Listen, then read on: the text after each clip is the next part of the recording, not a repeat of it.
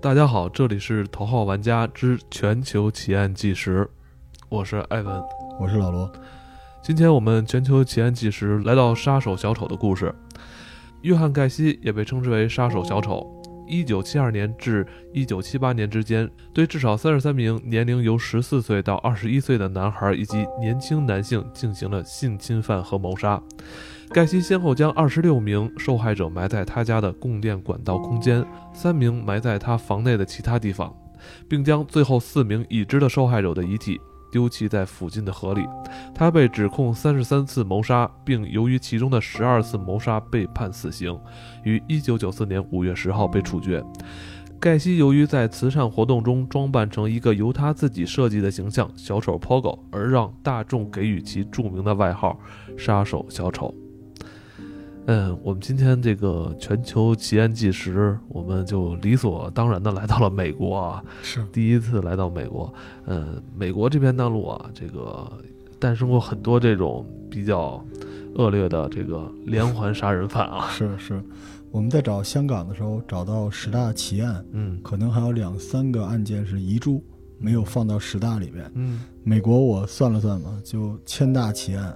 都没问题， 就真是的，海量的奇案。嗯。其实咱们之前做很多香港的奇案啊，老罗也跟咱们分析过很多这个凶手的这个成长经历。是对于这些残暴的杀人凶手啊，他们很多这个成长经历都有一些些许的相同啊。是的，是的，呃，比如咱们今天的这个约翰·维恩·盖西，他是出生在这个伊利诺伊州的芝加哥。他童年的时候啊，父亲是酗酒，经常对他跟他的妈妈进行身体上的虐待，呃，以至于啊，盖西长久以来与他父亲的关系非常的恶劣。童年幼年时期又是一个很乖巧的小男孩儿，是因为他一直试图去修复这种并不美好的这种关系，是的，是这的，可能跟很多其他那种淘气的小男孩不太一样啊。对有些男孩可能，哎，爸爸打我，我就是特别逆反的，跟硬他刚就是，甚至到青年时期，他都试图去做出一些成绩，以证明给他的父亲看。是在他小的时候，他父亲家暴他的时候，他母亲经常试图保护他嘛。嗯这时候他父亲总会骂他，说是娘娘腔，嗯说是妈宝，并且说他长大之后肯定会变成同性恋。嗯就没想到都一语成谶。就这个孩子内心呢，就是有无限的这个屈辱啊、压力，但是他性格又比较软弱，嗯，所以在这种情况下，很容易就把他给压塌了，他人格可能会压崩掉。好像在这种长期的指责中，他潜移默化的被这种指责变成一种命令。是是，嗯已经习惯了。所以在他九岁的时候，被他家里的一个朋友给性侵了。嗯对，但是这个时刻呢，他居然没敢把这件事儿告诉他的父亲，为什么呢？他怕因为这件事儿再次受到父亲的指责。哦这个因为他心理健康的问题吧，所以在十四岁到十八岁之间呀、呃，陆陆续续的住院。这时候他父亲居然怀疑这些事情都是他在博取同情。嗯有一次呢，他甚至在儿子躺在病床上的时候，还指责这儿子在装病。装病。嗯嗯，所以我们可以看到这么一个，呃，就是懦弱的男孩儿，啊长期在这个父亲的，呃，言语暴力以及这个肢体暴力的这个环境中成长，嗯、直到他成年之后，那样快到成年的时候，呃，甚至他爸还给他买个汽车，还不让他开啊， 是是是， 就是还得让他帮他父亲还这个汽车的贷款，嗯，一还还好几年。而且这过程中，一旦他不听话，他爹就把他这车钥匙给没收了。嗯，就是就是像一种特别奇怪的方式在相处，对，所以在这种奇怪的情景下，这小孩子、呃很可能就会发生这个基因突变了。职业生涯其实也不是特别，呃，美好与顺利啊。嗯他一开始的工作是，呃，怎么说呢？是在应该是殡葬服务吧？是，是是，对，当时他住在这个救护车的服务中心，嗯啊后来呢又转到服务中心的停尸房去工作。嗯结果呢，在这个时刻，他经历了一个，嗯、我想就是成魔的必要的一个一个环节吧，嗯就是他有一天看到了殡葬员给尸体做防腐的工作，啊、所以他当时就特别感兴趣。你想，这个小孩子一直生活在强大的压力、恐怖和暴力的威胁中，自己又没有出口，嗯所以某一个晚上，他独自待在停尸房，爬进了一个年轻的男性死者的棺材，拥抱并且抚摸了这具尸体，之后觉得非常的爽。这个其实这这段资料是老罗那个 找到的啊，我都我都没有找到这么这个细节啊，都没没有看到。当他那个今天我们俩之前对这个资料的时候，我也是被这段资料所嗯，震撼住了。是，嗯，但我联想到可能这么一个懦弱小男孩儿，呃，从小在这种高压的家庭环境中成长，自己好像也没有这种这种好怎么说呢，朋友、知心朋友，以至于他好像就天然缺少这种缺少爱。对，是吧而且，嗯、他也没有恨，哦，就是爱恨这种东西，其实也是一个发泄的出口，所以他从小就笼罩在父亲的这个巨大的阴影之中，所以你看这种时刻，他不知道怎么去宣泄自己的这些东西，嗯，然就后是他对宣泄或者说抒发自己的这种内心情感的时候，找不到一个正确的渠道哈。没好像错一般人我们可能要听听音乐啊，看看电影啊，是吧？看看漫画啊来排解一些一下自己的这种负面情绪，但是他他就选择了跟一具死尸哎来相同。拥啊！你想嗯相拥想那个时刻，他那种爽点，就是他终于找到了一个世界自己可以做主，哦而且再也没有人去责备他。所找以，到了一个平等对话的这么一个时机啊，所以我在这个时刻，起码我觉得他是值得同情的。嗯，就是他的童年造成的阴影，导致他的那种极度的孤单和他巨大的那种恐惧，嗯最后他的性格就走到了一个特别极端的路上。嗯，在之后啊，盖西也是换了好几次工作，是，在这种不稳固的社会关系之下吧，呃，也是非常偶然的一次经历，是用现在的话讲是被人掰弯吧，是是是对吧？对，因为他其实是一个挺乖的孩子，他骨子里边在这种情况下依然从来没有向他的父亲发过火，嗯，所以他一直想向他父亲证明自己是能干的。就这种孩子，就是有点学霸的意思。对，所以当时他就加入了一个青年商会，而且特别努力的工作，就因为孤单和害怕努力的工作。对，也是因为他长期跟父亲没有处理好这种父子关系，以至于他不太会去跟其他陌生人建立一个平等的这种这种社会关系哈，是因为这他个没有什么朋友，没错。所以呃尤其就是在这种情况下，可能也更没有异性，就是他的嗯，其实爱情是年轻人生长过程中一个必须的一个出口。嗯，就他可以一下子把世界拓宽，但是这个时刻对他来说是没有这个出口了，对，所就以是一次偶然的机会吧，就是有了第一次同性恋的经验。好像他也不太懂这种关系为什么会发生，因为他不从来不会拒绝，是这样的，当时他被他为数不多的同事，呃，约到家里边，然后被灌了酒，然后那之后就是半主动半被动的就发生了同性的性关系，嗯，而且当时他是勉强同意这件事情。他不知道这种平等的这种社交关系是一个什么样子的，他可能认为这好像是正常的吧。对，由于他父亲的原因，导致他丧失了主动去寻找自己在社会中的地位和价值的一个能力，所以这个时候谁离他近，谁就会，嗯，我我想就是能够，呃，撬开他的内心吧。嗯，所以正好是同事又是同性，所以当时就，对，就发生这个事情。对而且而且他对这种这种呃人之间的这种抚摸的这种关系，好像也是他有有一种渴求吧。他之前是咱们说记录上说，呃，从这个文字记载上说，他他试图跟一具死尸来相拥，对，呃，他就能获得这种平静，在他第一次发生这个同性恋性关系之前，他九岁是被人性侵。性侵，然后呃刚工作不久，唯一能给他带来温暖的，居然是一具同性男性的尸体。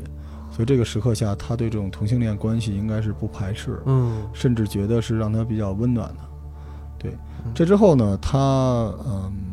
也是由于工作比较比较成功、比较优秀吧，啊、也获得了一定的社会地位。然后这时候他就跟他第一任妻子结婚了，嗯，还是能结婚的啊，还是当时。顺利的，就是结婚了。而且他当时是凤凰男啊、哦，他老婆的父亲呢有好几个肯德基的餐厅，嚯，所以当时他就顺带倒插门进了，呃，他的岳父在呃爱荷华州滑铁卢这个地方的肯德基餐厅去管理吧。嗯，然后在这里边呢，他再次加入了青年商会啊，而且还被评为优秀的青年企业家。其实，如果故事发展到这儿，呃，我们应该看到是一个正面积极的一个发展哈，就是是是，感觉可能这个孩子童年并不太愉快，然后以至于青嗯年的时期呢，是吧，又干了一些这种荒唐的事儿。但我觉得这可能、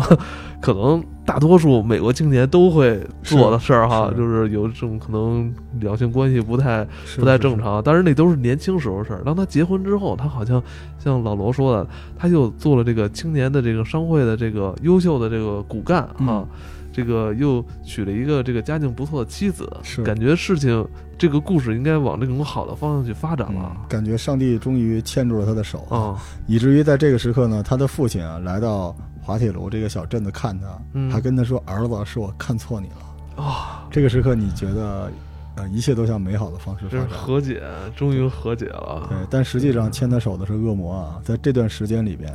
有一个不为人知的阴暗面。啊，就这个时刻，他已经迷上了换妻、卖淫、色情和毒品。一九六六年到六七年之间，对嬉皮士运动吧？，对，正是不是这时期？这是最混乱的时刻。嗯，对，就是所以很容易就学坏了。而且当时他有社会地位，我们说就是已经有钱了嘛。嗯，那时候他在他家的地下室开了一个俱乐部，就是大家都在这个俱乐部里边儿乱来，但是他呢只跟男性员工来往，哦这一切都是他妻子不知道的情况下，呃秘密进行着。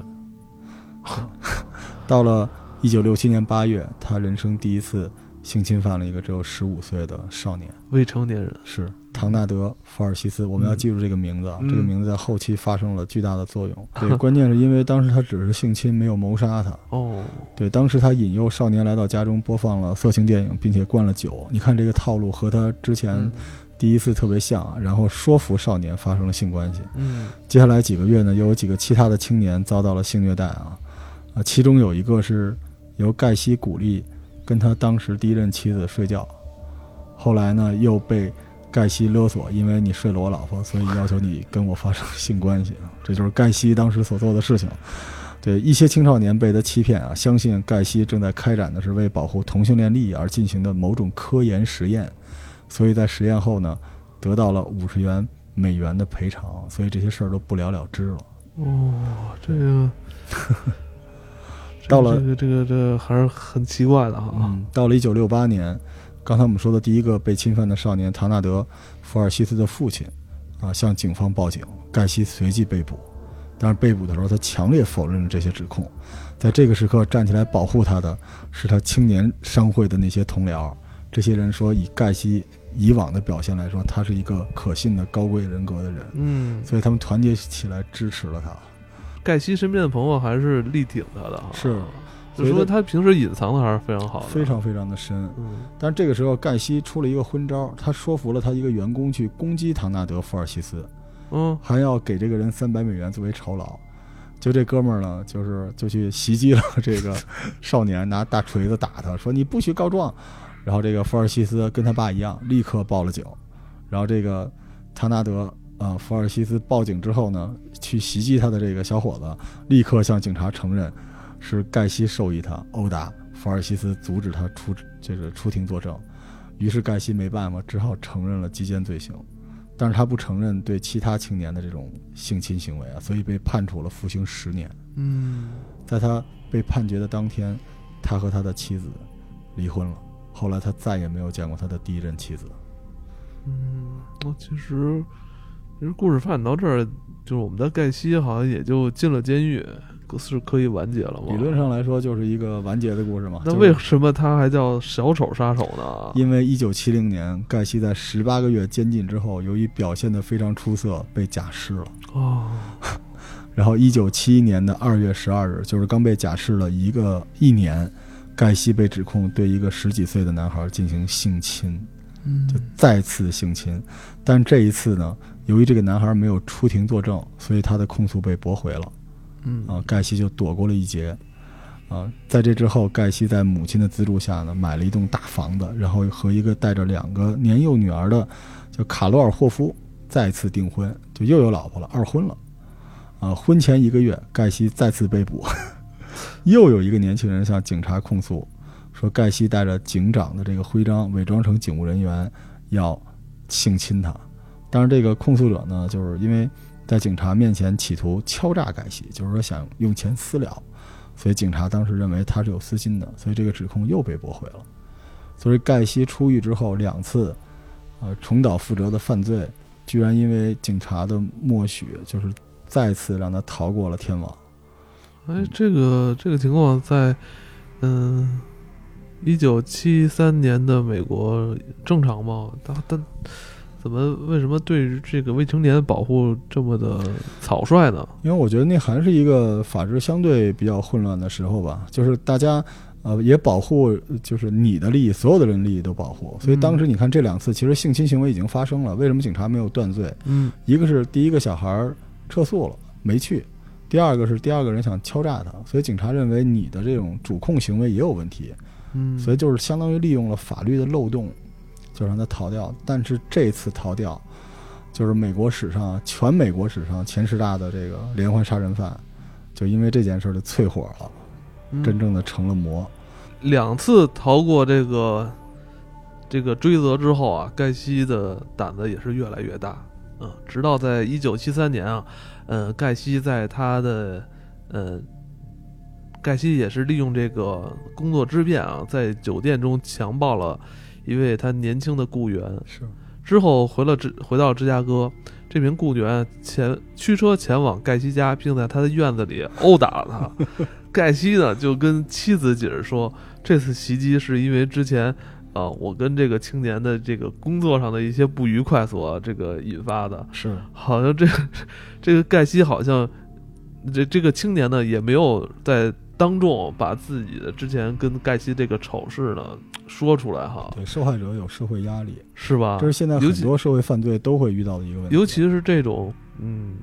基奸嘛，可能受害者他不是同性的这种倾向，是，然后他又遭到这种同性倾向的这种强暴，嗯，其实是很难去说出口的是啊。是，所以他们就给了个机会，让这盖西继续以好人的身份存活在这个世界上。嗯然后通过他的这种就是乐于助人的等等假象的这些行为吧，嗯盖西呢逐渐在这个街区获得了巨大的声望啊。嗯而且这之后呢，居然啊会见并和当时的第一夫人罗莎琳·卡特合影留念。哎呦这个第一夫人当时她是吉米·卡特总统的老婆，哎呦这吉米·卡特是什么人呢？吉米·卡特就是当时，呃，宣布终止中华民国的这个这个邦交，然后和中华人民共和国建交的这么一个对中国人民来说比较伟大的美国总统。就是他在位期间，美国还是比较开明的，然后经济也向上，哇！所以当时这个盖 西就这么一个，算是一个赫赫赫有名的美国总统啊，第他一的夫人，对他的夫人啊，第当时的第一夫人罗莎琳·卡特，对， 还跟我们今天故事主角盖西有过合影，并且在照片后签名，向约翰·盖西致以最良好的祝愿。罗莎琳·卡特，就很多年之后，当美国的这些特工和警察逮捕盖西的时候，也找到这张照片，当时他们都觉得非常非常的尴尬。一九七五年啊，盖西加入了乔利小丑，并创造了自己的小丑形象——小丑 Pogo，啊，设计自己的服装以及小丑的这个装束，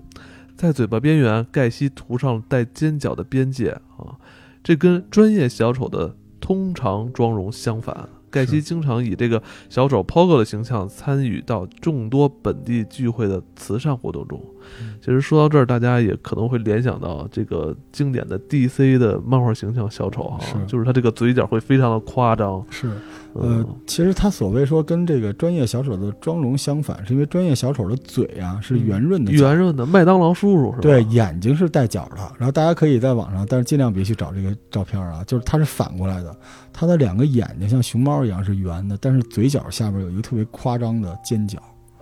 看起来像一张血盆大口。我们今天的故事也就到这里就要结束了。其实有关小丑杀手他在之后又犯下了哪些罪行，请关注我们的《头号玩家之全球奇案纪实：恶魔在人间》，我们下期再见。